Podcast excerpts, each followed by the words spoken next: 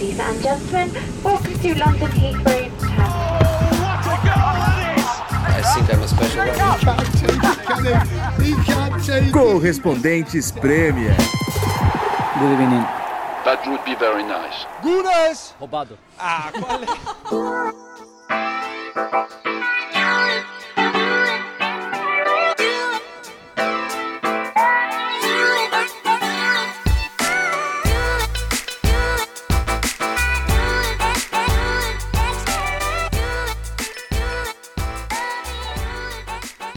Episódio 299 do Correspondentes Premier no ar. Mais um com o apoio da KTO. Para quem gosta de dar aquele palpite da Premier League, fazer aquela fezinha, recomendamos a KTO. Aqui é o João Castelo Branco falando com Nathalie Gedra e Renato Senise, ainda no Brasil, lá no Nordeste. Só que tá aparecendo por aqui novamente. Em breve, em breve voltaremos ao pub. E no próximo episódio prometemos algumas surpresas também para comemorar 300 episódios do podcast. Bom dia, pessoal. Bom dia. É, Quero Ah, saber é, algumas Era o, o coisas. pessoal é a gente ou é o pessoal que tá ouvindo? Desculpa, Ah, vocês eu respondi. também, Ah, vocês. tá, ok. É, vocês também. E, e, e Senise madrugando lá no Brasil. Tudo bem, Senise? Tudo bem? Bom dia para vocês, boa tarde, boa noite para os ouvintes. Só queria deixar claro que eu acordei às 6 horas da manhã nas minhas férias para gravar o episódio do Correspondentes Premier, tá? Eu, eu, eu- eu vou deixar claro isso toda semana, que eu quero ter um crédito para quando eu voltar para Londres, que eu acho que eu já disse no episódio passado, eu não sou muito valorizado nesse, nesse podcast. Eu quero passar a ser valorizado depois dessas férias, que não são férias, né? Que eu continuo trabalhando. Te- Tem um detalhe, né, Nathalie? O cara tá ganhando dinheiro, Aham. Né? Não é assim também. Não é, ah, tô fazendo de caridade, né? Ou de amor. Não, eu acho que esse episódio já começou com um mimimi. Não, É. quero ser mais valorizado. Ah, porque eu quero ter crédito. Poxa, a gente não é banco, sabe? Vamos lá. É, acordou cedo porque tá indo pra Lagoa do Paraíso, de não É. sei o quê. Lagoa do Paraíso. Mas olha só, o que a galera quer saber, Senise, é o seguinte: você sempre fala aquela sua parada lá, né? Ah, roubado. E agora? Hã? Quero saber. E caiu o Senise. Caiu. Ah, fugiu, Putz. fugiu. Senise fugiu. Caiu a conexão. Foi só falar. É. Porque Eu posso começar falando do Tottenham de uma maneira mais ponderada e. e... Não, E, e daí ponderada. eu... É, não, porque o Renato não vai trazer essa ponderação, né? Eu recebi um recado aqui do Rodolfo Gutmann no Instagram falando assim: se o João não começar o podcast com um sonoro roubado, eu sou uma bicicleta. Não, o que, que foi aquele final de jogo, hein, João? É, então. É, O Senise foi- voltou aqui. Foi, mas que louco que caiu a conexão bem nesse momento, né? eu achei bem conveniente, na verdade. Senise, tá por aí? Voltou?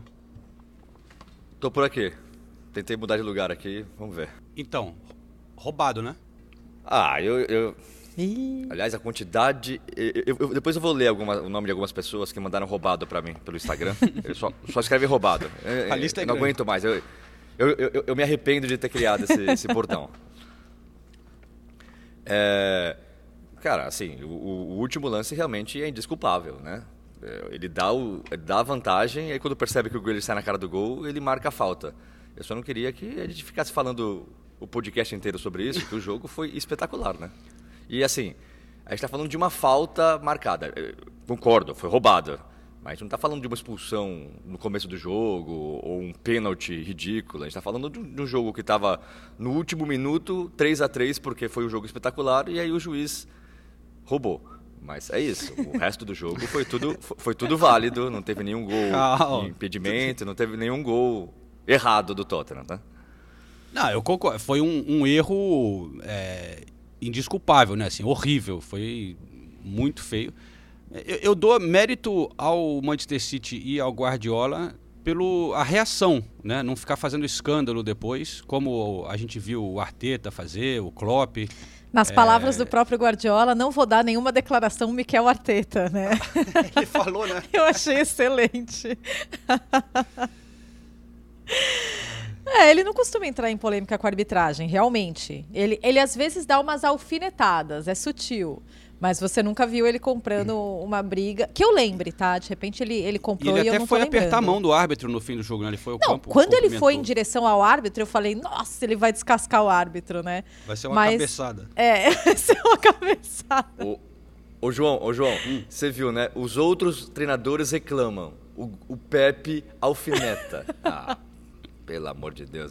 É. Eu só queria destacar que eu acho que ele tem uma postura mais classuda em relação à arbitragem, tá? e eu acho que não, não é injusto dizer isso. Mas é, só, só um, um pouquinho né, sobre o Manchester City, porque é, eu acho muito curioso. Cara, eles, eles sofreram nove gols em quatro jogos, né? Não é algo muito muito comum para os padrões do City. E agora, nesse meio de semana, eles vão enfrentar o Aston Villa fora de casa, e eu tô bem interessada nesse jogo.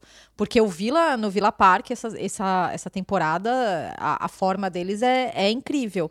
E o City parece parece mais vulnerável em alguns momentos. Tiveram alguns momentos do jogo contra o Tottenham que eu falei, ah, ok, eles entrou naquele, naqueles 20 minutos de tipo, ah, o City está controlando a partida, não, sabe, nenhum dos dois lados está criando nada. A verdade é que o jogo teve vários momentos, né? Daí teve um momento no segundo tempo, uns 20 minutos, que eu falei, nossa, mas não era para ser um jogo aberto esse, né?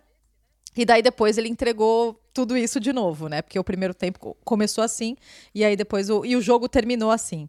É, mas, mas eu tava até lendo sobre isso, né? Sobre o Manchester City agora, porque ele tá sofrendo mais gols e agora tem essa conversa de ah, será que o City abraçou o caos? Porque o City é esse time que gosta do controle, né? Será que eles abraçaram o caos? Eu tenho certeza que o Guardiola não quer que o caos seja abraçado dessa maneira, sofrendo tantos gols. Mas uma das coisas que eles, le- um dos pontos que eh, foi levantado até numa matéria do The Athletic, do Sam Lee, que eu achei bem interessante, que é eles eles estão com alguns jogadores que é, que ajudam muito nessa questão do controle não estão não tão né, envolvidos, né? Então o John Stone sendo o principal deles, o Rodri não vai jogar contra o Aston Villa e o City tem muitas dificuldades de ganhar é, sem, sem o Rodri em campo.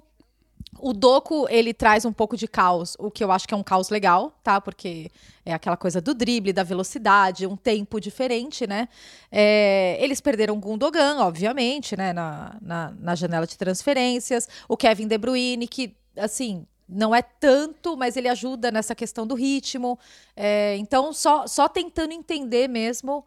É, o Rubem Dias não tá em outra- atuações boas, né? Só tentando entender essa questão da defensiva do, do City. Fala, João, desculpa. Não, não, só um, um adendo a essa análise da, da vulnerabilidade do Manchester City, né? Eu também estava lendo sobre isso. E uma coisa que foi mencionada aqui por comentaristas é que você citou o Doco, né? Que ele cria mais caos. E, por, e ele também, mas por driblar mais, arriscar mais, ele acaba perdendo mais a bola, né? E isso também, o fato do City ser um pouco mais Verdade. direto, ser mais direto com o Haaland também, também deixa aquela coisa de controlar menos o jogo esperar aquele momento certinho. Eles tentam fazer um jogo mais rápido. Isso deixa eles abertos um pouco mais para contra-ataques, né? Mas o fato é que, cara, tá realmente sofrendo muito gol, né? E, E sofreu o gol do Kulusevski de cabeça. O som mesmo na entrevista pós-jogo falou: o Kulusevski não costuma fazer isso. Mas foi muito legal. Acho, acho, acho muito justo, né? Porque o Kulusevski é um jogador que eu, eu gosto bastante. estará sem o Rodri, mas o Kovacic voltando, pelo menos tem essa, Sim. essa boa notícia. Mas vamos E o- deixar o, vamos dar um pouco de mérito pro Tottenham também, então. E o jogo de Postecoglou, a gente passa pro Senise, porque realmente ele prometeu que não ia mudar o estilo, né? Que seria mesmo contra o Manchester City, seria o Ange Ball, Sim, esse eu acho Vai- mó da hora. Pressão, indo pra cima, tentando marcar.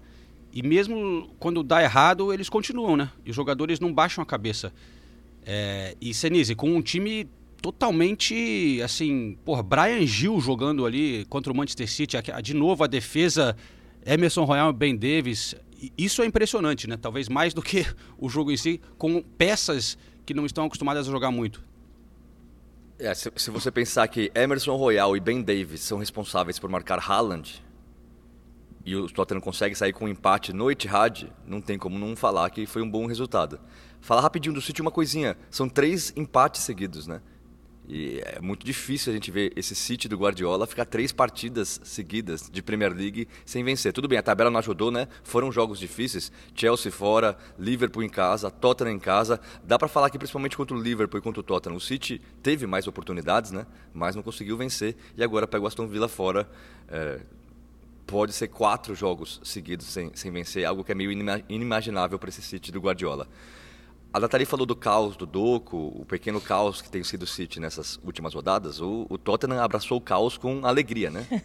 é, é, caos Vambora. todo jogo, o tempo todo. O tempo todo. É, cara, é, é muito difícil até dizer, porque quando você olha as escalações, você fala é, como é que o Tottenham vai sair com um, um pontinho daqui, né? É, com essa defesa, com o Lo Celso, que fez uma excelente partida.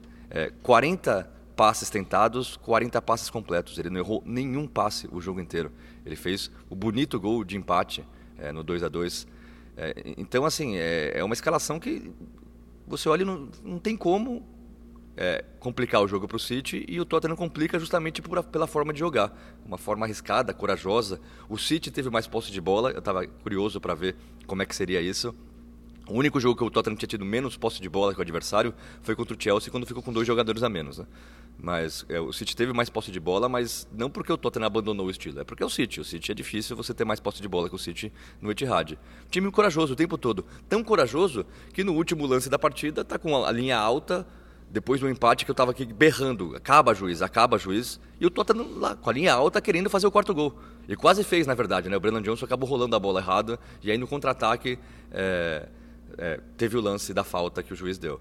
Mas assim, é um Tottenham que a gente realmente é, não é só é, discurso, né? A gente já viu, esse é o Tottenham, não importa quem joga, é, não importa se está todo mundo disponível, se tá, tem 10 desfalques importantes, o Tottenham vai jogar dessa maneira. Eu acho muito legal. Eu continuo achando que tem certos momentos que o Tottenham tinha que controlar um pouco mais a partida. Esse final de jogo, para mim, é um exemplo. Se, se o City tivesse feito gol com o Grealish, talvez tudo que a gente está falando aqui teria mudado, porque e, e, eu até acho engraçado, eu comparo um pouco.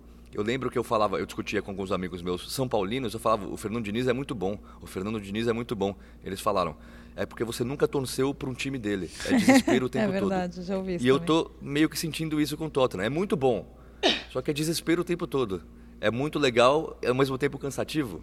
Então, é, eu não sei se vai ser para assim sempre, se ele vai conseguir chegar num, num, um pouquinho mais, um, um, jogo um pouquinho mais controlado, mas, é, de novo, não tem como não gostar. Haja e, coração, é, né? É, e é até repetitivo, mas quando você compara com as últimas três temporadas, aí você, aí você nem, nem ameaça criticar alguma coisa, porque o time está jogando muito melhor, sem o Harry Kane, é, com menos opções por causa dessas lesões. E, e, outra coisa que eu acho é que o Royberg é muito bom. Ele entra no segundo tempo e ele dá uma mudada na cara da partida.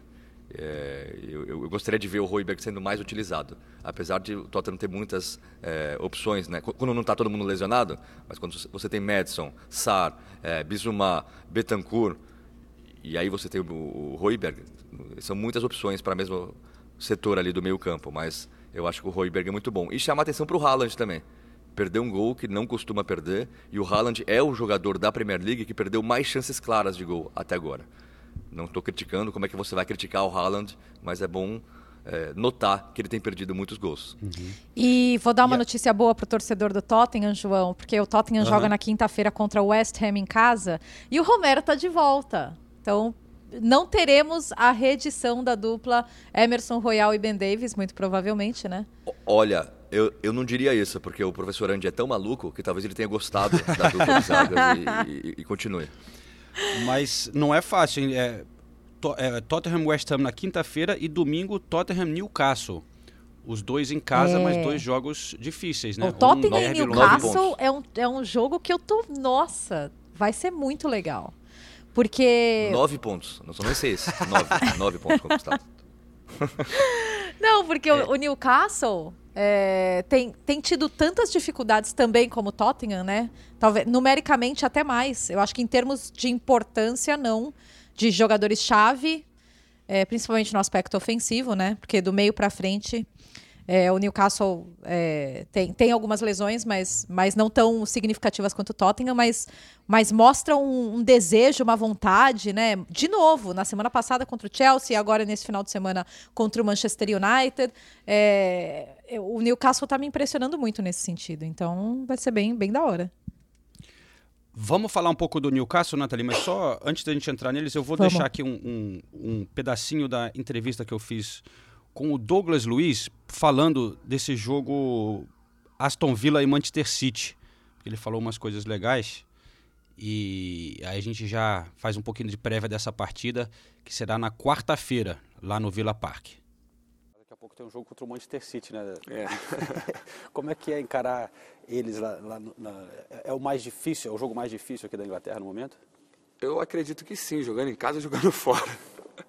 Eles realmente têm um time muito bom, mas tem, como qualquer outro time, tem suas fraquezas também. A gente sabe que pelo momento que a gente está vivendo, a gente é capaz de também poder sair com a vitória contra o Manchester City. E a gente está muito confiante, então é, é trabalhar e, e ir para cima deles. Você tem uma história com o clube, né, cara? Como é que você vê agora é, é, essa transição que você fez, acabou não dando para ficar lá naquele momento? Você acha que fica um pouco frustrante ou, ou talvez tenha sido o melhor caminho para você no, no, no, fim das contas? Então, não tem como eu saber se foi o melhor caminho ou se foi o pior, porque eu não, eu não consegui fazer os dois caminhos, né? Mas é um clube que eu tenho muita gratidão, porque foi o clube que foi lá no Brasil, né? Teve minha, minha transferência, conseguiu me me trazer para a Europa, que é algo que todo jogador sonha com isso. Eu sabia muito bem do contrato também, com o meu primeiro ano quando eu fui para o Girona, eu já sabia disso antes de assinar qualquer tipo de contrato. É, não foi como desejado, porque a verdade que eles me falaram é que eu ia lá para o Girona, ia jogar e ganhar um pouco mais de experiência e depois voltar para o Manchester City. Mas acabou que não aconteceu. Mas eu acho que de frustração eu não tenho nada não, estou muito feliz pelo momento que eu estou vivendo, então nada de frustrado. Mas fazer um golzinho lá para mostrar o que eles estão perdendo seria bom, né? Pô, seria bom, seria bom, de verdade. Eu já joguei contra o Manchester City algumas vezes. É, a vontade que eu tinha de, de marcar um gol ali era grande, mas não aconteceu até agora, então estou esperando o momento certo. com o que, que dá para sonhar com esse time do Aston Villa? Cara, então, hoje, hoje sonhando no poder sonhar com Aston Villa, acho que em todas as competições que a gente está, né? A gente está na, na quarta posição da, da Premier League e apenas dois pontos. É algo que, que a gente esperava? Não. Mas se a gente está ali é por conta de mérito da gente, porque temporada passada a gente terminou em sétimo, pegamos uma, uma competição europeia, então a gente está evoluindo cada vez mais e a gente veio para ficar, né? A gente está trabalhando duro aí para conseguir manter essa posição aí, ficar entre os quatro e poder também brigar na, na Liga Conference que é nosso também é o nosso maior objetivo também, é ganhar algum troféu esse ano. O, o impacto do, do Unai como técnico também é significativo, né, cara? Assim, ele, ele parece ter transformado bastante o clube desde que ele chegou. O que, que você destaca do trabalho dele, assim, qual a mão dele nesse, nesse sucesso? Então, é um cara que, que vive futebol, né? Acho que aquele treinador que, quando tem vídeo, é uma hora e meia de vídeo lá, explicando, a gente assistindo o jogo, falando que está errado, falando que, que pode melhorar. Então acho que esse faz o, o diferencial dele. Foi um treinador que trabalhou em grandes clubes como o PSG, estava no Sevilha, trabalhou com grandes jogadores. Eu mesmo, quando vou conversar com ele, ele cita muitas vezes o Neymar como, como exemplo. Então é um cara que, que, que veio e, e mostrou o que, o que ele realmente é, a pessoa que ele é também. E é um grande treinador. Quando ele usa o Neymar como exemplo, em que tipo de, de contexto? Cara, vou te falar em tudo, né? Ele, ele até comenta que o Neymar foi o melhor jogador que ele, que ele, que ele já treinou, mas se, se o Neymar pudesse dar prioridade em, em, algumas coisas, focar um pouco mais, ele sempre conversa comigo né, sobre isso, é, ele seria o melhor jogador do mundo disparadamente. Então, é mais esses exemplos assim.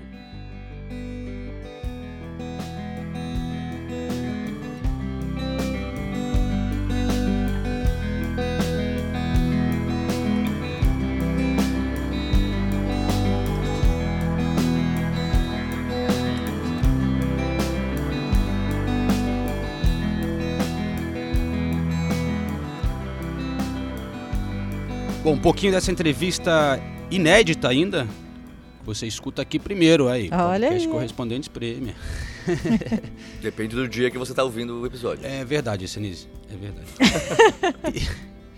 e, e a última notícia do Manchester City é o Daily Mail, que é um jornal nojento, publicou a notícia de que a Premier League e o Manchester City chegaram a um acordo, aparentemente, da data para o julgamento da punição, possível punição do Manchester City, seria no outono do ano que vem Nossa. o começo do julgamento. E aí isso Nossa. quer dizer que só 2025 a gente teria algum tipo de resultado. E aí, claro, tem a- pode apelar, pode não sei o quê, mas e- Ou seja, só 2052 a gente vai saber o resultado. isso, de novo, não, é, não foi nada oficial, né, da Premier League, mas foi uma notícia que está circulando para a gente ir atualizando esse caso é, aos poucos, né? Mas enfim, você falava do Newcastle, né, Nathalie? Sim. E, cara, foi. é, o Newcastle, você falou, tantos jogadores machucados, né? É. E, pra mim, o que eles fizeram contra o Manchester United é, foi, foi uma surra de 1 a 0 né? Foi uma surra de 1 a 0. Se você olha o número de finalizações, foram 22 finalizações do Newcastle contra 8 do Manchester United. Eu acho que mostra bem os dois extremos de níveis de energia, né? O nível de energia do, do Newcastle muito mais elevado e, e eles parecem que eles abraçaram essa coisa que a gente até comentou na semana passada, quando eu falei com, com o Joelinton e, e ele contou que o, o Ed Howe falou para o time focar no, no que eles têm e não ficar pensando no que eles não têm, pensando no- nos jogadores lesionados, né, nos jogadores suspensos. É claro, é, as, as principais lesões, as principais baixas do Newcastle estão na linha defensiva. E, e mesmo assim eles conseguem entregar consistentemente é, boas atuações nesse setor. É, nessa partida especificamente, o, livra, o Tino Livramento arrebentou. Arrebentou, ele, ele foi muito, muito bem, é, dominou aquele lado do campo, né? E... Já estão pedindo ele pra seleção aqui. Estão a galera. pedindo. E falando em seleção, o Anthony Gordon, mais uma vez, né? É, ele, ele tá muito bem nessa temporada. Ele tá jogando mais uma vez aberto pelo lado esquerdo, né? Do ataque do. do do Newcastle e aqui existe a discussão se o Anthony Gordon também não deveria ir para a seleção, na verdade, na vaga do Marcus Rashford, porque o Rashford despencou em Meu rendimento e muita gente acredita isso a mudança de posição dele em campo, né? Porque o, o, o Ten Hag inverteu, é, colocou o, Rashford para jogar na direita para o Garnacho começar as partidas. E eu acho que ele tá certo. Eu acho que essa mudança ela, ela tá mais do que certa, porque eu acho que treinadores têm que encontrar formas dos seus melhores jogadores estarem em campo juntos. E o, Gar, o Garnacho vinha muito bem. Ele é um jogador diferente para esse ataque do Manchester United, mas é, é, isso me impressionou muito. E só para para concluir num aspecto negativo do Newcastle, a lesão do Nick Pope, né? Que realmente é uma baixa muito considerável. Porque o, o Nick Pope teve o, o ombro deslocado. Nesse momento, a gente ainda não sabe exatamente a extensão da lesão, precisa saber se vai, vai, vai ter que ter cirurgia ou não. O Dubravka é o goleiro 2 do Newcastle, então, em termos de opções de goleiros 2, eu acho uma excelente opção, né? O Dubravka é um goleiro experiente, tem muita tem muita rodagem em Premier League, mas é inegável a importância do Nick Pope, um, um goleiro que joga simples, mas faz muito bem o papel dele e, e agora vi vai, vai ficar Eu vi fora. rumores aí de De Gea, De Gea, sim. né? De repente. Porque ele ainda tá livre, né? De Gea tá sem clube. Sim, dando sopa. É. E, e a Nathalie falou de Anthony Gordon na seleção e tudo mais. É, pra mim, seleção, eu penso no Ed Howe. Demorou. É, acho que depois da Euro vai ser meio que inevitável, a não ser que o Southgate seja campeão, mas mesmo assim talvez ele saia por querer sair em alta. Mas se, se- se Mas- ele quiser sair do Newcastle, né? É, se ele quiser sair no Newcastle. Mas assim, eu não imagino outro técnico para a seleção inglesa, porque finalmente a gente tem um técnico inglês fazendo um excelente trabalho num time que luta por títulos, né? Porque a gente- não vê isso acontecendo e o Ed Howe está fazendo um trabalho assim absurdamente bom. O que esse Newcastle jogou contra o United é o que a Nathalie falou, foi um massacre de 1 a 0. Foi um controle total da partida. Não teve um segundo de jogo que o United jogou melhor que o, que o, que o Newcastle. E o Newcastle com esse caminhão de desfalques. E o Rashford, é, a Nathalie falou que ele mudou de lado e talvez seja isso. Não, ele já está mal a temporada inteira e isso acontece nas últimas cinco temporadas. Ele, algumas ele joga bem, outras ele joga mal. É, o Rashford ocupa um lugar no United que ele não, ele, não mostra por quê. É, ele não é, é, imexível no United, porque ele, ele não entrega. Ele não entrega. Então o Garnacho merece o, Não, a, a chance. Senise, vinha jogando melhor. Uma coisa é se não tá Oi. dando certo, sei lá, o Rashford tá se esforçando, triplando. Mas a gente, é, olhando o jogo do contra o Newcastle, era uma preguiça ali do Rashford, tipo, perdendo umas bolas e não, não correndo atrás, não voltando, não, não se esforçando, né? A Nathalie falou da energia do Newcastle. No Manchester United era o contrário, era um- uma vergonha, né, cara? É, porra, o cara, sei lá, ele parecia ser um cara tão dedicado, né? Tá muito estranho isso. É, e lembrando que o United vem de um empate em 3 a 3 com o Galatasaray inacreditável e está quase eliminado da Champions League, né? Então, mais uma temporada do United que a gente não consegue entender, né? Parecia que o time tinha tomado um rumo na temporada passada e nessa, mais uma vez, as coisas se perdem um pouco. Atualizando os números do Rashford nessa temporada pelo United, 18 jogos, apenas dois gols. O Manchester United recebe o Chelsea nesta quarta-feira e no sábado tem Manchester United Bournemouth, os dois jogos em Old Trafford antes de receber o Bayern de Munique na Champions, já com uma situação bem complicada, né? Como a É, gente falou. Manchester United e Chelsea. É engraçado olhar para esse jogo e, e pensar que é, ele, ele já foi tantas vezes o, o jogo de times brigando pelo título, pela ponta de cima da tabela, e vai ser o, o jogo do sétimo colocado contra o décimo, né? É, o United Então, caiu, mas, né? mas, é, ma- mas eu acho cenários bem diferentes, assim, né? Eu, eu acho que o Chelsea é comple- completamente compreensível ter uma temporada é, instável, né? Porque a gente vem falando, é um time que assim, é completamente diferente da temporada passada. É um time que mudou por completo. E você vê o Chelsea fazendo partidas melhores que o United. Sim, verdade. É, é que o Chelsea, assim, qu- quando resolve jogar mal, joga muito mal também, né? Mas você, por exemplo, contra o Brighton, uma partida muito difícil, o Chelsea comandou as ações no primeiro tempo, teve um expulso, mesmo assim conseguiu a vitória contra um time chato, que é o Brighton, né? A gente sabe disso. E o Mudrik fez uma boa partida, então você começa a ver no Chelsea algumas coisas, né, acontecendo. Eu, eu, eu acho que o futuro do Chelsea parece mais promissor do que o futuro do United. É, o, é, o louco é que o, o United tá na frente do Chelsea e estava na frente do Newcastle, né, até esse jogo. É, é estranho pensar isso, porque Não, parecia tão não, não ruim, dá né? pra entender, né, cara? Nossa, não. Porque a gente fala da temporada do United e, e na Champions League tá aí por um fio. é, depende de outros resultados para passar da fase de grupos, né? E, e pensando nessa pensando dessa maneira né, e nas atuações, não sei, na Premier League eles eles conseguiram, em vários momentos, eles conseguiram formas de, de ganhar, ou até jogaram bem algumas partidas. Na semana passada contra o Everton, por exemplo, o United jogou bem. É, agora. Mas, é, mas, ma- mas, é que o United também. Desculpa interromper, Nathalie, mas é que o United também teve essas três vitórias seguidas, né? Mas foram jogos que é, são completamente impossíveis de serem vencidos, né? O Fulham, Luton e Everton.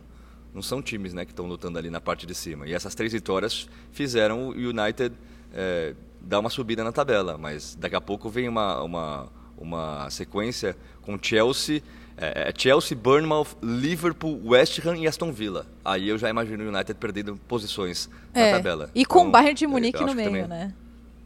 É, com o Bayern de Munique no meio. Não, mas, Rapaz. mas é, é so- sobre o Chelsea, né? A gente vai ter Manchester United e Chelsea nesse meio de semana. É, é, o, o- o Chelsea precisava dar uma resposta, né? Depois da, da- daquela apatia completa contra o Newcastle na semana passada, o Chelsea precisava mostrar personalidade. E eles mostraram, né? Contra o Brighton, eles mostraram. Confesso que eu fiquei um pouco decepcionada até. é, qual- não sei se decepcionada é o termo, né? Mas a maneira como o Brighton não defendeu. é, principalmente os, os, os gols do, do Chelsea foram é, de bola parada, né? Foram originados em jogadas de bola parada. Não foram necessariamente, né? Não foram diretamente é, na bola parada. Mas. Mas a forma. É, slop, né? que É com o, o termo aqui em, em inglês. meio frouxa, né? De, de, de Ixi, defender. João, ela já tá esquecendo como é que fala português, cara. Tá vendo? O- o pro- a- a- até o final da temporada vai ser eu e o João falando português no episódio e a Nathalie A falando gente inglês. vai ter tá que bom, botar a gente? legenda no podcast, é uma coisa inédita. a gente vai ter que inventar um jeito de fazer isso. Pronto? Continue, Ah, tá. Obrigada. Keep going, keep going. É, let's go! you can do it! Eu não sei porque eu ando com vocês ainda, sinceramente, viu? É, o Chelsea tava com problemas do lado direito, né? Porque o Rhys James estava suspenso, o Cucurella também suspenso, o Gusto tá, tá machucado. É, o Dizazi jogou aberto pela direita. E, ah, enfim, não, não, não comprometeu. Mas o que eu acho que o, mais importante era realmente ver o, esse, esse espírito do Chelsea, né? E aí eu tô muito curiosa é, para esse jogo contra o Manchester United, porque a gente viu o Chelsea contra grandes adversários, contra o Tottenham, contra o City, mostrando personalidade, indo para cima, e daí enfrentou o Newcastle, sumiu, eles assim se apagaram completamente. E agora eles têm esse jogo contra o Manchester United que vai ser em Old Trafford, se eu não me engano. É, vai ser em Sim. Old Trafford, é isso mesmo. E então, eu, eu, eu ainda tô tentando entender qual é a personalidade do Chelsea. É isso, sabe? Porque é claro que a gente vai ter uma temporada instável, é, por, pelo número, né, por todas as transformações no, no time, no clube, na forma de jogar e tudo mais. Só que eu acho que é, personalidade e, e foco, e isso, isso tem que estar sempre ali, né? Então, contra o Uni- e, e o United, então, nem se fala, né? Esse, esse caos que é o Manchester United, então. Do- dois times, É. do- do- do- do- dois pontos de interrogação, né? Um enfrentando o outro. Eu acho que é o que o Senise falou. assim, o Chelsea a gente vê um futuro, né? Tá- Sim. A gente claramente está um time em transição, o- enquanto o Manchester United, você não sente que realmente está acontecendo uma transição, né? Ainda está uma bagunça, né? É, Ainda exato. falta muito para começar essa, re, sei lá, recomeçar uma alguma É que coisa. como o né? Mas- United é um produto é, de mais tempo, eu fico imaginando. Uhum. Teoricamente, eles deveriam demonstrar mais maturidade nesse tipo de jogo, né? Comparado com, com o Chelsea nesse caso, né? Comparado com o adversário. Mas eu não, não, não sei, nem acho que, é nesse- que vai ser necessariamente o caso, né? Então, aguardemos. Bom, foi então Chelsea 3 a 2 contra o Brighton no domingo e foi o- que domingo de Premier League, companheiros? Nossa, com um chuva de gol. Porra, Era o que eu queria falar. Nossa, Teve- que, que- que competição, né? Que campeonato que é a Premier League, né? Ó, teve Bournemouth 2 a 2 com Aston Villa, West Ham e Crystal Palace 1 a 1, tudo bem, mas teve esse 3 a 3 do City com o Tottenham e aí teve um Liverpool Fulham 4 a 3. Meu Deus do céu. O que, que foi esse jogo, né? Todo mundo tá abraçando o caos, eu acho. É, o professor, professor, professor Andy mudou, mudou a história da Premier League. O professor Ah, Andy veio e falou: ó, isso aqui tá Deus. muito, tá muito modesto, vamos, vamos abraçar o caos? E aí o Liverpool foi lá e abraçou o caos com, com, com não, força. o né? Liverpool Com é força. fundador do movimento Abraçamos o Caos na Premier verdade. League, hein? Isso é verdade. É, heavy metal, Senise, você é fã. Não vem. E aliás, e, e, e que quantidade de gols bonitos do Liverpool? O que Sim, que foi o só gol do gol McAllister? bonito. Nossa, que golaço. E o gol do, do, do Trent de falta? Que, que acabaram dando pro goleiro, né? Porque bateu na trave, bate no goleiro. Ah, isso é ridículo. Mas foi uma linda É, cobrança de falta. A gente estava aqui elogiando a Premier League. Esses gols contra que a Premier, só a Premier League dá, é assim, são indesculpáveis. Indesculpáveis. Também Como é acho. que você vai. Ah, Babaquice. pelo amor de Deus, né? Pelo amor de Deus. Mas o, o Arnold, aqui na Inglaterra, eu estava assistindo o Match of the Day, né? O programa de highlight, de me- melhores momentos da BBC. Os caras querendo, falando que já é hora de deixar o Arnold do meio campo para valer, em vez de ser o lateral que entra e tal, que ele tem que ser o meia. Na Inglaterra já tem jogado um pouco assim, né? Mas Pô, tá dando tão certo ele jogando desse jeito. É, não tem que mexer. O, cara tá É, Eles mas eu acho que o estão argumento é falando que fica isso- vulnerável na, aí abre, deixa fica meio vulnerável na, pela- na ponta, na, na posição Não, de gente, lateral. eles estão falando isso porque eles estão pensando na seleção inglesa, que tem muita opção É. no- na lateral direita e o Trent muitas vezes não joga na seleção.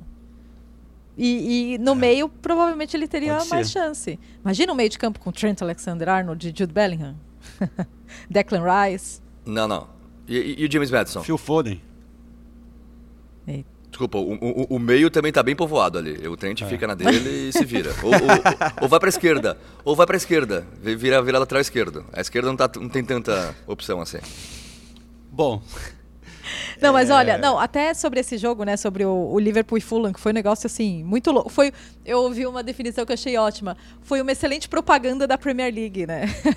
o Liverpool e Fulham, porque foi um jogo, né, movimentado, meio doido, né? É, virada no finalzinho, né? Porque tava 2 Virada 3 a no 2 pro. Fulham, até os falando, faltando 5 minutos pro fim. É, O exatamente. Fulham fez 3 a 2 o Fulham fez 3 a 2 aos 35 do segundo tempo.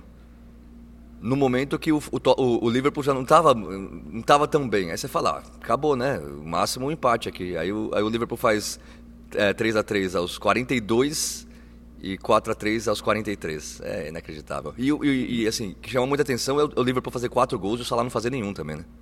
Sim, verdade. e daí, é daí é mérito do Robinson, é, do Fulham, que, que marcou o Salah muito bem. Ele foi muito bem no jogo, né? Aliás, falando, é, só citando o Fulham, né? Porque é, é- é difícil você, você analisar uma partida como essa pensando na quantidade de gols, porque como... É claro que existem formas de você defender gols, mas, pô, os, os gols foram tão extraordinários que não dá nem pra falar, poxa, como o Fulham é, é difícil, né? Você ser um time que sofre quatro gols extraordinários. Então, é, tem, tem que fazer a menção pro Robinson, que foi muito elogiado aqui na Inglaterra, né? e, e em outros jogos maiores ele já, já tinha ido, ido super bem. Mas, é, quando, quando os, os jogadores do Liverpool estão inspirados desse jeito, e agora no meio da semana enfrenta o Sheffield United em crise. Assim, ladeira abaixo, Paul Beck, o Paul Heckingbottom deve ser o primeiro técnico da Premier League. Vou até conferir aqui se ele não foi demitido já, porque ontem já Foi, estavam foi. falando. Foi. Ah, é, Quer sack. dizer, né? A- a- vários meios deram que ele foi. Não sei se está oficial. Não, ainda não. Ainda não tá Não, né? oficial. Não. Mas tá todo mundo falando que ele deve ser o, o primeiro técnico a ser é o primeiro pro- da temporada, né? O Que primeiro da loucura. temporada. Loucura isso, Sim. né? Então o Liverpool E, gente, pode. o Liverpool- Ah, desculpa, Renato, pode falar. Não, você falar, o Liverpool tá na briga pelo título, né? Isso é fato. Ultrapassou o Manchester City, tá dois pontos atrás do Arsenal, tem esse jogo fácil no meio da semana. Veio pra ficar. E, putz, como tá legal a Premier League, né? Como tá legal. Pena que o Tottenham tem tanto desfalque, você não estaria mais pra frente- cima também. É uma tristeza. Aliás, é, lembra, é, o Liverpool, teoricamente, tem a tabela mais fácil, né? De dezembro. Eu queria até repassar aqui. Mais não, ou ah, menos. pera aí, pera não, não. tem- É, mais ou menos. Não. Ó, Os primeiros dois jogos, né? sim, é, exatamente. de- É isso. Os próximos É. dois, quer dizer. O Liverpool enfrenta Sheffield United fora, Crystal Palace fora, e aí depois tem o Manchester United em casa e dia 23 de dezembro tem o Arsenal em Anfield também. Aí pega o Burnley fora e vai ser o último jogo de 2023, porque o primeiro jogo de janeiro, o primeiro jogo de 2024 vai ser contra o Newcastle em Anfield. Vai ser bom, hein? Esta temporada do podcast Correspondentes Premier é um oferecimento da KTO. Se você gosta de dar aquele palpite sobre a Premier League, procure pela KTO. Nossos parceiros agora aqui no podcast. É, Nathalie, então, começa tranquilo esses dois próximos jogos, mas depois, dia 23, esse lá em Anfield, eu estarei lá contra o Arsenal, jogaço, hein? Arsenal, é, É, vai Liverpool, ser Arsenal. legal. E esse contra o Newcastle, caraca, mano, vai ser esse final de ano vai ser muito legal é, na Premier League. Mas olha só, antes de apresentar o, o assunto do Arsenal, está na hora do nosso quiz, companheiros. Aê! Correspondentes Premier apresentando o quiz KTO. When was the Battle of Waterloo? Who won the Gold Boot World Cup Mexico 86? Que pena que não estou vendo a cara da Nathalie. Não, e eu dei um soco no ar agora, sabe? Como se alguém Peraí, estivesse v- comigo. Vamos tentar colocar o vídeo pra ver. Ah, Ficou estável aqui, vamos tentar colocar. Tá- tava ruim a conexão, né? Então a gente não estava se vendo nessa gravação, mas especialmente pro quiz abrimos aqui É, o sorriso da Nathalie. Eu vou até, antes de começar o quiz, eu vou até ler um recado aqui, peraí. Cadê? É a Wita Lopes, Vita Lopes, com W, no Instagram, diz que tem uma teoria que ao escutar a palavra quiz, a Nathalie é automaticamente substituída por um ser de outro planeta. Tente no próximo programa fazer o quiz, mas não usar a palavra para a gente ver se, não é um- se isso não é um gatilho. Esqueci dessa parte. Eu já falei quiz e a Nathalie já, já tá exaltada. Sobre o Senise, nessas Vamos, partes João, eu tô apenas uma ansiosa. palavra. Ah. Roubado. Bom, desculpa, calma. Aliás, eu tenho sido roubado, é, al- alguns ouvintes perceberam que eu tenho sido roubado dias, é, semana sim, semana também. no A quiz, gente vai tá? ficar Então, chorando ou a gente vai ver. jogar o quiz? Temos, a gente deu uma chance para Nathalie, Senise. Não adiantou muito. Ah, tá. Nossa. Nossa, Ixi, eu agora- devia fechar a agora- câmera não. de novo. Licença. Ixi, João, agora. Não. Ai, meu Deus. Não, ó, aqui um, um- um mini quiz de brincadeira antes do quiz de verdade, Ah. que é a Gabi mandou uma- um recado pro- pelo Instagram respondendo uma coisa que eu tinha postado. Ela diz: A voz deste homem parece sempre que está chavecando alguém. Sobre quem que a Gabi estava falando? Nossa. Faço a menor ideia. De alguém da Premier League? Sim. Nossa. Não sei. De quem é essa voz? Especialmente quando a Nathalie está entrevistando ele. Ah, Brincando. professor Pepe, né? Professor Pepe. Pepe Guardiola. Aquele, que- aquele que não reclama, alfineta. Vocês têm que ver a, a entrevista que ele deu pro nosso companheiro Rodrigo da Paramount Plus, do México. Ele O dá umas cutucadas. Nossa, ele dá um. Ah. Meu Deus. Eu vou postar depois no nosso é, Instagram do correspondente. Quiz! Mas vamos lá, vamos lá. É o quiz, hein? O quiz Ah. é. O, eu acho que. Como é que chama o cara? O Winner Calil, não lembro, um, um companheiro ouvinte assíduo me deu esse toque. Alguns episódios eu tinha falado sobre o gol, o milésimo gol no Emirates, se não me engano. Sim. E a gente. E eu tava falando que eu tava procurando para tentar saber quem são os artilheiros do estádio, né? Hum. E este é o quiz da semana. Os artilheiros do estádio do Emirates. Alexis Sanches entra na lista como um, dois, três, quatro, cinco, sexto na lista, Nathalie. Sexto. Tá. Uhum. Ozil?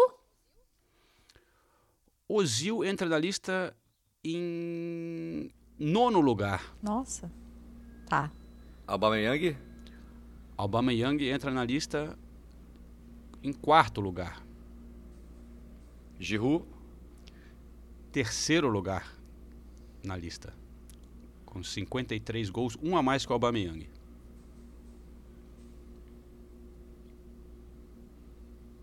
Hum. Tem que ir mais Henry? atrás um pouco. Henry? Henry foi mais no, no hype, É. né? É. Nem entra nessa, no top 10, o Henry. Van Persie? Van Persie, artilheiro do Emirates Stadium, com 64 gols.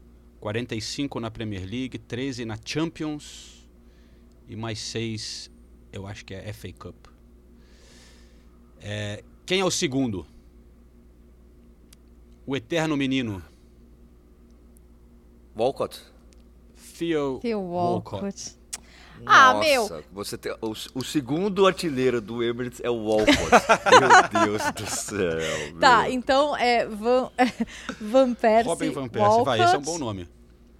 É, Van, Van Persie, Persie, Walcott, Giroud, Giroud, Aubameyang, Aubameyang. Falta o quinto, é isso? Lacazette. Lacazette. Ah, não.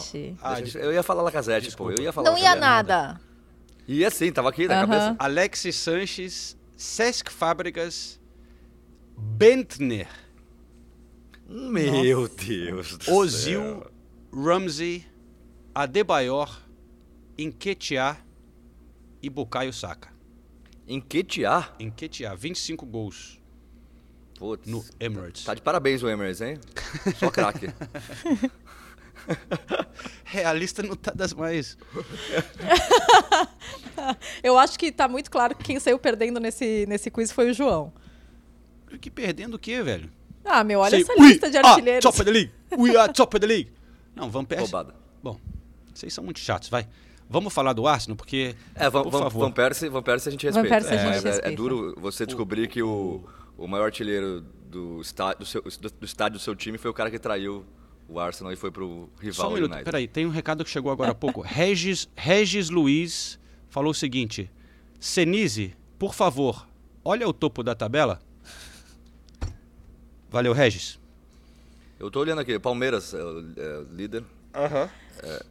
Bom, Re- Renato mais tem uma que vez. sair, Re- sa- Renato tem que é. vazar, né? Não, até porque esse bronzeado É, dele e- tá me incomodando demais, É, cara. não dá, não dá. Não dá. A- Até porque agora vai começar a falar de time pequeno, então a, a parte boa do podcast já foi, né? Aliás, mais uma, ma- ma- mais uma atuação bem burocrática, é só isso que eu vou dizer. burocrática. Senise, dando vai embora, sorte. vai. Tchau. Estão dando sorte. Vai pra lá Valeu, pra sua gente. lagoa. V- Vamos tirar uma fotinha aqui do- do- dos três? Lagoa do Aqui. Paraíso. Fotinho, vai. Quem? Tira. Nathalie que é fotógrafa, não é? Tá, eu tiro. É que vai parar minha gravação, tá? Já aviso. Ah, não, eu faço aqui um screenshot. Porra, só isso? Parar a gravação. Sorrisos. Valeu, gente. Valeu, a gente Sinistro. falando. É, Tottenham é muito grande. até semana que vem, hein?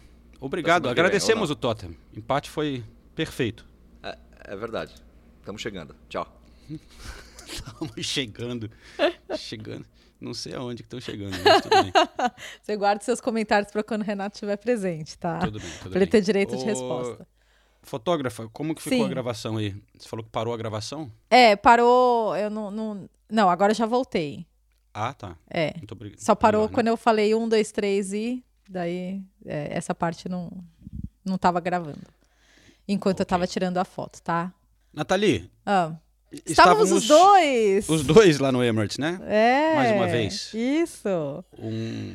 Mas foi burocrática, frio. João? O, o Renato não vai ouvir episódio essa semana. Nada, Fica aqui entre nós. Não. Ah, eu, o, o- eu, acho que, eu achei que o Arsenal começou a, a engatar, cara. Tava jogando super bem. É que devia ter feito mais gols, né?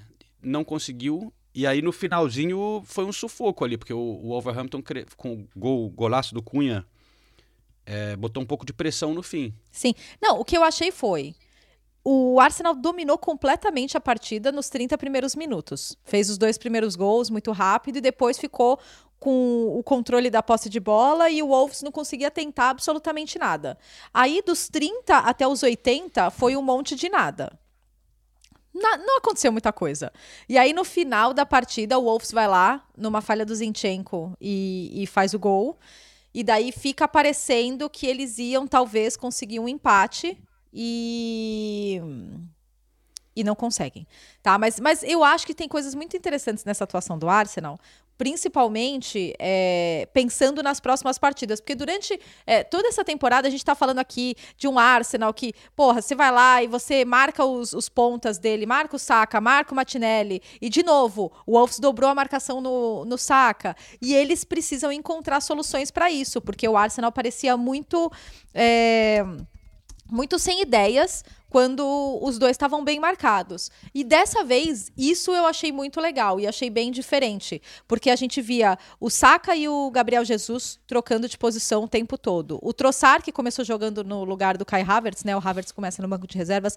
O, o e o Martinelli também, trocando de posição o tempo todo, invertendo. E, e eu acho que isso ficou bem bem retratado no segundo gol do Arsenal, no gol do Odegar, que foi um, um gol coletivo de pequenos toques e os dois gols do Arsenal eles encontraram eles encontraram esses gols em espaços muito pequenos. Então eu acho que isso é algo que pode animar o torcedor do Arsenal, porque Não, mostra bastante. um pouco uma certa variação, né? Porque tava. Os jogos estavam ficando um pouco difíceis para o Arsenal, né? Os times menores se Uhum. fechando totalmente, estava difícil de penetrar, aquela defesa contra-ataque. E aí o Arteta lança esse quinteto ofensivo, né? Com o Trossard entrando no lugar do, do Havertz, aí tem o, o Odegaard, Martinelli, Saka, Gabriel Jesus. E aí muita movimentação, como você falou. Não, e, e- Então- e, não só isso, né, João? Durante a semana na Champions League, na vitória contra o Lens por 6 a 0? 6 a 0. 6 a 6 0. a 0. É, foi a primeira vez que ele começou jogando com o quinteto que, ide- que, que é considerado, entre aspas, o ideal, né? com Odegar, Kai Havertz, Saka, Martinelli e Gabriel Jesus. E, e daí você já tem. Eu acho que assim, você tem dois jogadores que te dão variações muito legais, no Havertz e no Trossard. Porque são jogadores diferentes, com características diferentes. Tipo, mas os dois são versáteis. Eu acho que o Havertz, é, essa posição aberta pela esquerda, é a melhor posição para ele. O Trossard tem uma versatilidade pô, já jogou de falso 9, joga dos dois lados, joga por trás dos atacantes, é um grande finalizador. Então, eu acho que são dois jogadores que, que trazem dinâmicas muito diferentes e muito novas para o ataque do Arsenal, né? Para a gente não ficar mais naquela história de saca Martinelli, saca Martinelli, saca Martinelli Odegar, sabe? E, então, eu acho que são, são dois jogadores que vão ser muito importantes aí para essa segunda metade do, da temporada do Arsenal. Olha só, o Gabriel Jesus, eu conversei com ele essa semana, é, depois do jogo, teve uma entrevista legal. Eu vou rodar aqui uma parte também ainda, então, ó, mais uma inédita aqui para o podcast. É, exclusiva com Gabriel Jesus, que vai ao ar. Tá trabalhando, hein, é, João? Acho que na, na quinta-feira, na, na ESPN Brasil. É, aconteceu um, um inesperado aqui na equipe. Né? Uma baixa? Tivemos uma baixa na equipe aqui da ESPN. Alguém tem que trabalhar. É, enfim. O, então eu vou colocar um pouco aqui, que ele fala justamente dessa. nas mudanças no time do Arsenal e também a questão dele, a posição dele, né? porque ele jogou muito bem e não fez gols, mas a, a, e nem foi assistência, mas foi aquela pré-assistência, né? Na, nas, nos dois gols do Arsenal, Sim. a participação dele foi absolutamente fundamental ali, fazendo foi. o pivô é. né? e, e criando a jogada. É, então vamos escutar um pouquinho dessa entrevista exclusiva com Gabriel Jesus e também vou rodar aqui um trechinho do Matheus Cunha falando depois do jogo, porque ele fez um golaço e está jogando bem lá no Wolverhampton.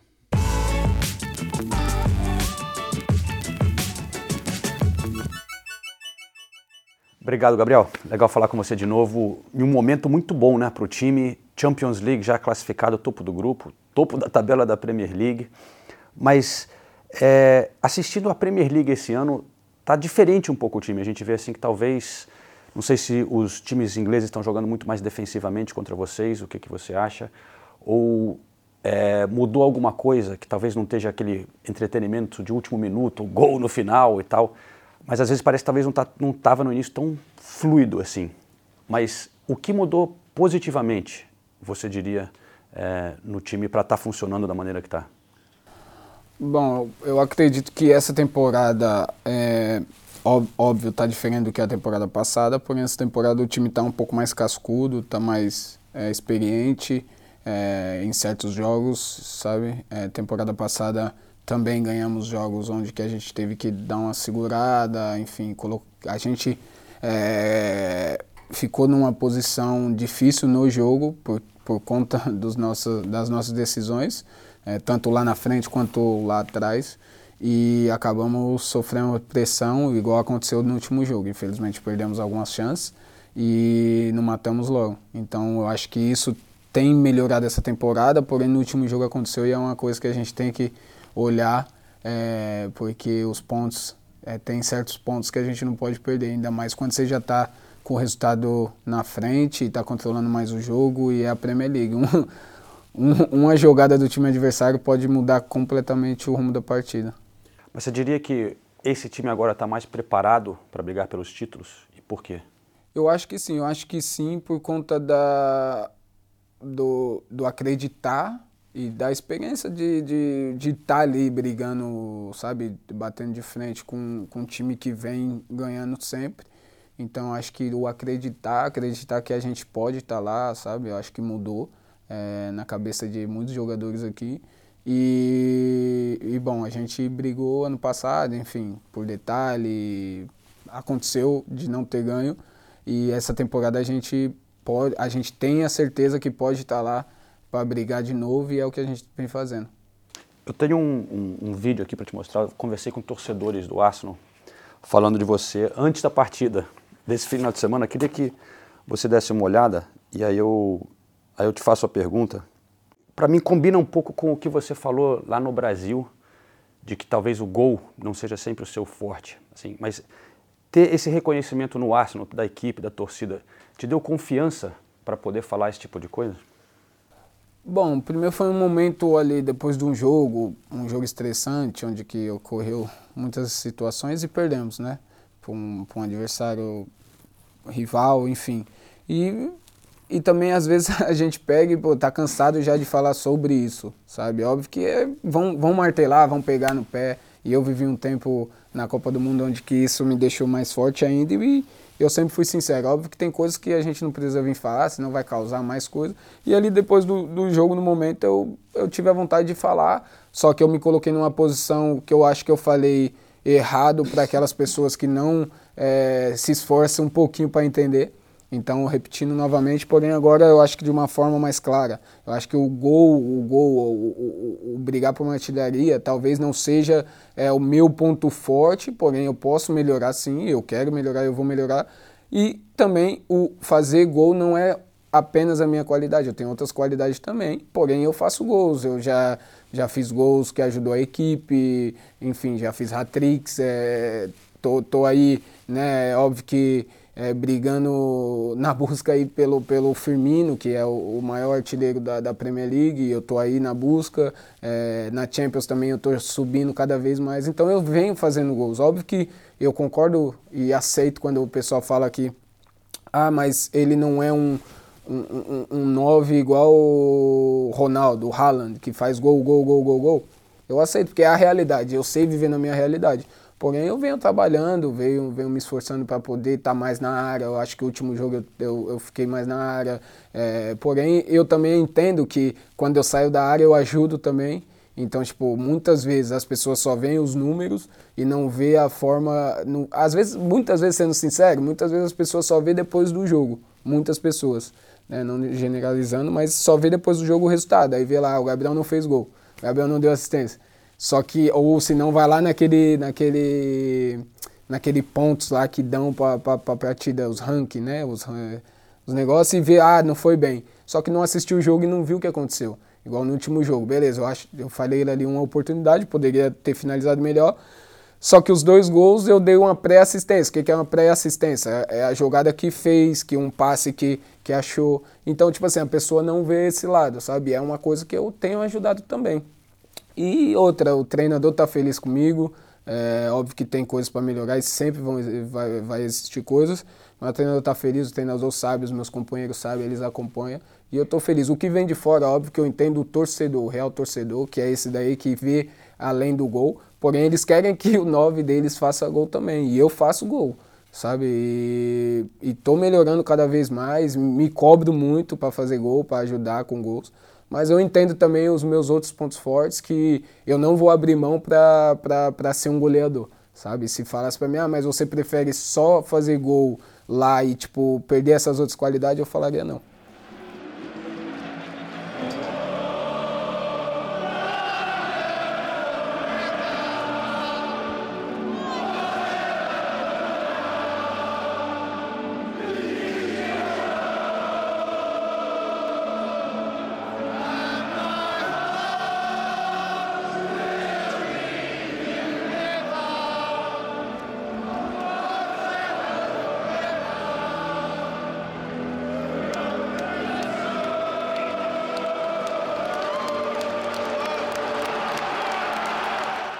Início complicado, né? Com mudança de técnico, assim, de última hora. Chega o, o, o Gary O'Neill sem poder fazer muitos reforços, né, cara? Como é que foi essa, esse início, essa transição?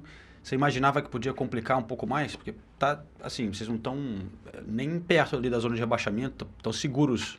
Não, sem dúvida, como eu te falei, a gente vem fazendo uma boa campanha dentro do nosso, do nosso universo, né? Porque por tudo que passou, como você falou, a gente estava tava todo mundo ficou com um pouco de preocupação, a gente perde muitos jogadores, o clube passa por uma situação financeira difícil, a gente não sabe como vai continuar, acaba que acontece a desavença com, com o Lopetegui, e chega o Gary, a gente também não, não conhecia tão bem e tal, e, cara, foi maravilhoso, foi maravilhoso, porque ele chega, muda o ambiente, é uma pessoa incrível, é, os jogadores também se adaptaram, a gente fica feliz, a gente, como eu te falei, tem um protagonismo que a gente esperou, é, e sem dúvida nenhuma, a gente está pô, de cabeça erguida, feliz com o que a gente vem fazendo, mas sempre querendo mais. E toda vez que você vai fazendo mais, você sente que o gostinho de querer mais é ainda maior. Então, é, espero que as coisas aconteçam, espero que a gente vá melhorando e possa colocar o Wolverhampton onde a gente espera.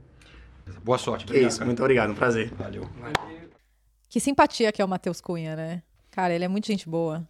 Ele é muito carismático e até tava conversando com, com o pessoal da Sky e eles tinham feito Fulham e Wolves na, no começo da semana e, e depois o Arsenal e Wolves. E nossa, estavam rasgando elogios para ele, porque e as entrevistas, eu entrevistei o Matheus Cunha também. Só que eu entrevistei ele em inglês, né? Muito engraçado isso, cara. Entrevistar os brasileiros em inglês. Antes do Deve jogo entrevistei o. Gabriel Magalhães em inglês e, a- e da- e depois do jogo entrevistei o Matheus Cunha. E nossa, o inglês dele é excelente, ele fala super bem. O nosso amigo e ouvinte aqui do podcast, o Oscar Cordeiro, da Eleven Ah, Sport de. Portugal, falou a mesma coisa, que ele entrevistou o Matheus Cunha lá no Fulham e que ficou também encantado. Como ele é simpático e Sim. fala bem e tal. Não, mas É, ele então, é. Ele é muito Grande é abraço muito... pro Oscar, hein? Ah, Oscar. Nosso, nosso querido amigo. Quando a gente voltar ao pub, o Oscar vai participar um dia com a gente, que ele tem boas histórias para contar. Mas, Nathalie, você falou que eu estou trabalhando muito, mas te- teve a notícia aqui essa semana dos direitos de transmissão da Premier League. Sim. Uma nova rodada de direitos. Estamos aguardando ainda essa notícia no Brasil, mas para o resto do mundo já foi divulgado quem fica com os direitos. Aqui na Inglaterra, nenhuma mudança muito grande em termos de quem vai transmitir para o alívio da Nathalie.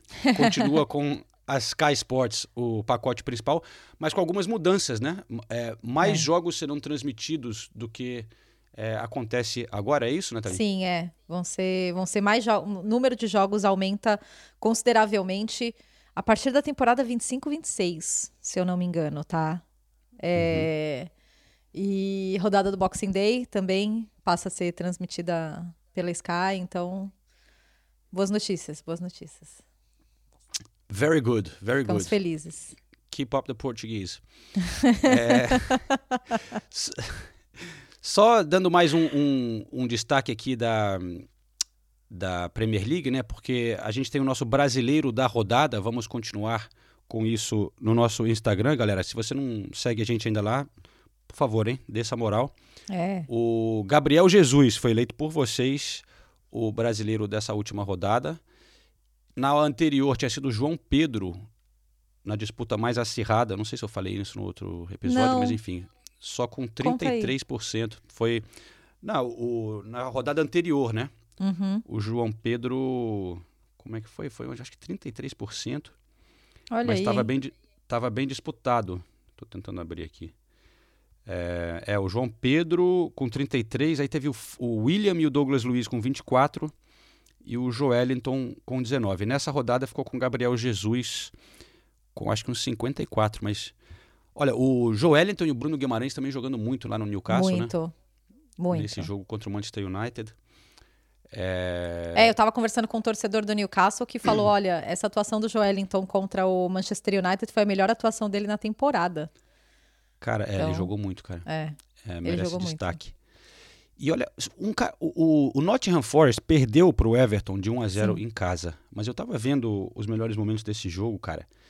O brasileiro Murilo, o que esse cara tá jogando é algo sério. É, nossa. Oh, os torcedores do Forest que eu conheço estão apaixonados pelo Murilo. Apaixonados. É um, é um negócio impressionante. É. Ele volta, ele tira a bola da linha, ele, pô, ele, ele desarma bem. Ele consegue, quando ele quer, no final do jogo, ele parte pra cima, sai driblando, quase fez um golaço. Ele tem muita Realmente, presença física, né? Muito. Ele é forte. muito jovem ainda, esse cara, olha, vai para um time grande eu- na, na próxima temporada, eu O diria. torcedor do, do Corinthians fica chateado porque acha que não só vendeu, como vendeu mal. Poderia ter vendido melhor. Eu concordo, mas enfim. Falando Aliás- no- no- nisso, o Felipe voltou também. Felipe voltou. Depois Falando de, de um, Corinthians. olha, é, uma longa ausência de lesão, né? É, é, o Felipe voltou. Aliás, falando da tabela da zona Uhum. de rebaixamento, o Burnley finalmente venceu a primeira partida em casa e 5 a 0 no, no Sheffield United, né? Foi isso que meio que foi a, a gota d'água aí pro Paul Heckingbottom, que deve ser demitido, né? Até o, até o presente momento da gravação ainda não tinha sido oficializado, mas deve ser oficializado. Mas seguimos com Everton, Burnley e Sheffield United no, nas três últimas posições. E na rodada do meio da semana, Tem um jogo que eu queria destacar. É, o Sheffield United, coitado, né? Vai enfrentar o Liverpool fora de casa. Mas Everton e Newcastle. O Everton, o Everton tem, tem jogado melhor dentro do Goodison Park. E vai receber o Newcastle agora. E o Newcastle, o primeiro jogo sem o Nick Pope. Então, enfim, não sei, não sei o que o, o Everton pode, pode tirar da, da cartola contra, contra o Newcastle muito embalado, mas, mas deve ser legal. Deve ser legal. Esse jogo vai ser só na quinta-feira. Pode crer. Pode Vamos crer. ficar ligados então nessa rodada. É, a gente só vai voltar na próxima semana, pessoal. A gente está sem agenda aqui para poder fazer um extra. E até porque o próximo é o número 300 aqui do Sim. podcast. Então a gente está guardando para a semana que vem para tentar fazer algo é, especial. Tentar produzir algumas coisas aqui. Estamos meio corridos, mas temos algumas surpresas para o próximo episódio, se der tudo certo. Né, Nathalie? Sim, sim. Se der tudo certo, a gente tem alguma surpresa. É, é isso aí. Se der tudo certo, na próxima terça-feira voltamos aqui com mais um episódio com o apoio da KTO Brasil. E será o nosso episódio de número 300. Nathalie, Senhor, até já. Até lá, hein? até, até o 300, né? Nesse final de semana a gente não se encontra. Acho que não. Eu tô em Crystal Palace, Liverpool e Tottenham Newcastle. É, não, eu tô em Luton e Manchester City. Ó, também um jogo interessante. Vai, vai ser legal. Vai ser minha primeira vez em o Kenilworth Road. Kenilworth Road. É, É nossa, uma, é, uma, é uma linda experiência. uma experiência sociológica. Valeu então, Valeu então. gente. Falou, pessoal. Beijo. Até semana que vem.